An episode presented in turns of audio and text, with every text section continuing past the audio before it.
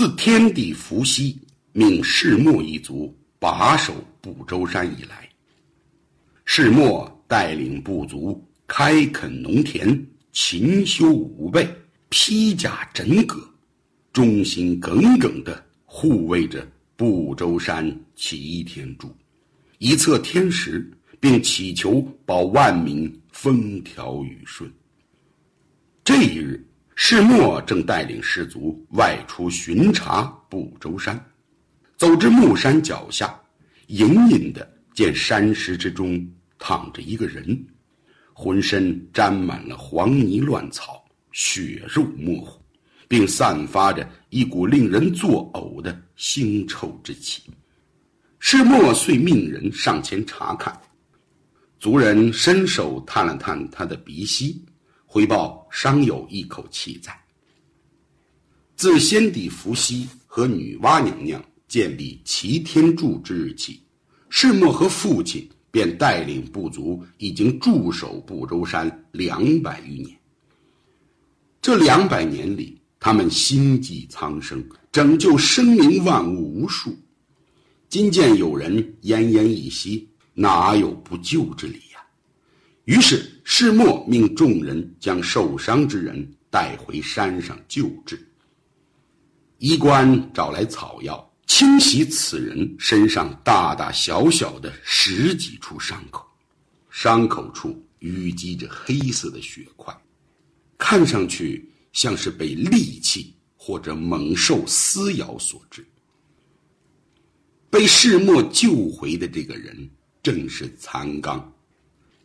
残刚在医官的悉心救护下，一个多月以后，慢慢恢复了意识，清醒了过来。这一日，世墨接到医官来报，说此前救起的那个人醒了，遂前往探望。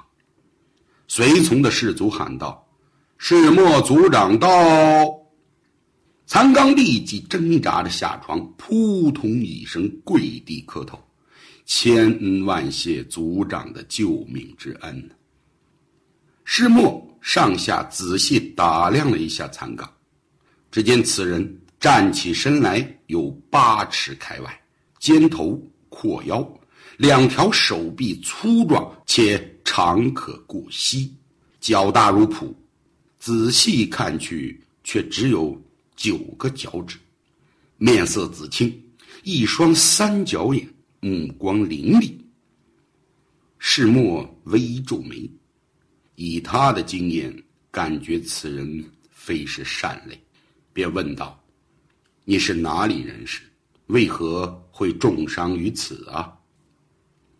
残刚恭顺的答道：“我本是西南苗民族人，因九黎族侵占杀戮，并受洪涝之灾，与族人逃难。”失散了，一个人到处流浪，来到这西海之荒，失足摔落了山崖，差点喂了这山中的野兽，多亏族长相救，才得以活命。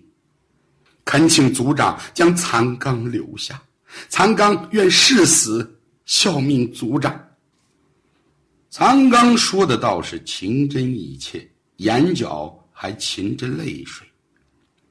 世莫说道：“我族之人个个骁勇善战，你可有什么本事？”残刚眼中闪过一丝狡黠，忙回道：“残刚自幼身体灵活，手臂力大无比，可拔起参天的大树，而且在苗民那里多少还学了一些驱瘟辟邪之术。”愿能为族长所用。世墨不禁一惊，追问道：“你会驱瘟之术？”正是。世墨心想：这不周山位于西北海之外最荒远的角落，常年瘟邪横行，这驱瘟之术倒是能派上用场。想到此，便说道。好吧，那你就暂留在族中继续修养，待他日自有用你之处。残刚大喜，叩头谢过。就这样，残刚留在了世墨族，他和族中的勇士一起巡逻狩猎，在多次追逐猎物之时，残刚都表现得异常的勇猛。他过膝的长臂宛如两条巨蟒一般，三丈开外，既能紧紧地抓住猎物，令其不能逃遁，直至猎物被活生生地勒死。他捕获的猎物数量极多，还有很多珍稀的猎物，都多过其他的勇士。很快，残刚便被士卒们推举为十长，后来又升为五长。掌管百人，族长世木知道以后也颇觉心安。这一日，残刚正和手下的部族在山上狩猎，一只马鹿冲出了树林，不见了踪影。残刚一马当先，几个箭步就追了过去。正追逐间，夕阳的余晖之中，迎面出现了一个。柔美的身影，走到切近，只见此女两弯似蹙非蹙拢烟眉，一双似喜非喜含情目，泪光点点，娇喘微微。残刚整个人都愣在了那里，只感到自己的心脏不受控制的狂跳，心里想到：世上还有如此美人。姑娘也看到了迎面而来的残刚，她被残刚的那副尊容着实吓了一跳，顿时花容失色，颤巍巍的招手随行的部族，转身就要逃走。残刚这才发现，在离姑娘三四丈远的地方，五六名世墨族人正腰挎弓箭护卫在四周。残刚正欲上前和姑娘搭讪，几名贴身的士卒一拥而上，直攻而立，挡住了残刚。残刚好不气恼，上前就要动手，可突然眼珠咕噜噜一转，心中暗想：这美人既有本族的士卒护卫，定是本族的尊贵之人，待我打探一番再说。随即向着士卒拱手道：“呃，我是残刚，请问几位大哥是？”士卒见残刚失礼，不以为然，神态倨傲，说道：“残刚，我们是世末族长的随从，今天陪族长之女印寒姑娘出来走走。姑娘见不得生人，你赶紧离开此处。”残刚一听，心中恍然，口中应着：“好，好，好。”嘴里说着“好”，可一双脚就像钉在了地上一样，眼神滴溜溜的盯住印寒姑娘。此时，残刚身后的脚步声响起：“吴长，吴长，那马路没没追上啊！”士卒们的呼喊声。把残刚从美梦里惊醒，他看了看眼前怒目而视的世墨随从，一股压不住的邪念冲上了头顶。他心想：“哼，我残刚一定要把这个美人弄到手。”夜晚，残刚回到自己的住处，辗转反侧，魂不守舍。他一心想着如何向世墨请求娶了印寒这美人原来世墨自幼年起便随父亲一起镇守不周山，人品端正厚道，骁勇善战，士卒们无一不服。但世墨虽十八岁娶妻，却一直没有子嗣，直到三十几岁的年纪。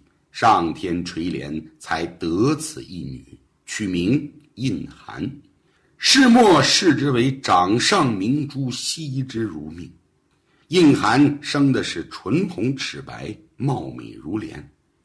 可偏偏自小就体弱多病，如今已到了十六岁的年纪，虽然胎生两叶之仇，腰膝一身之病，可却仍是娴静时如娇花照水，行动处似弱柳扶风，生的是可人之极呀。残刚自见了那印寒姑娘之后，便犯了相思病，终于。机会来了，一日他在狩猎之时捕获了一只罕见的洁白毛色的珍稀灵狐，便满心欢喜地送到了世墨面前，向世墨族长请求嫁女。世墨有点厌恶地看着残刚，推说印寒体弱多病，况且年纪还小，不宜成亲。残刚从那时起，心里便暗生不满。原来印寒自那日在山林外游玩，撞见残刚以后，受了惊吓。他本就体弱，回来就生了一场大病。他对石墨说：“父亲，我部族里有一名叫残刚的武长，那日看到女儿竟然直闯上来，此人一脸的狡黠。”绝非善类，父亲，你要多加小心呐。世墨答道：“此人是我在山下救回来的，当日他所说的来历与他身上的伤口也有所不符，我也一直有所怀疑。但他自从上得山来，凡事尽心尽力，也没做出什么恶行。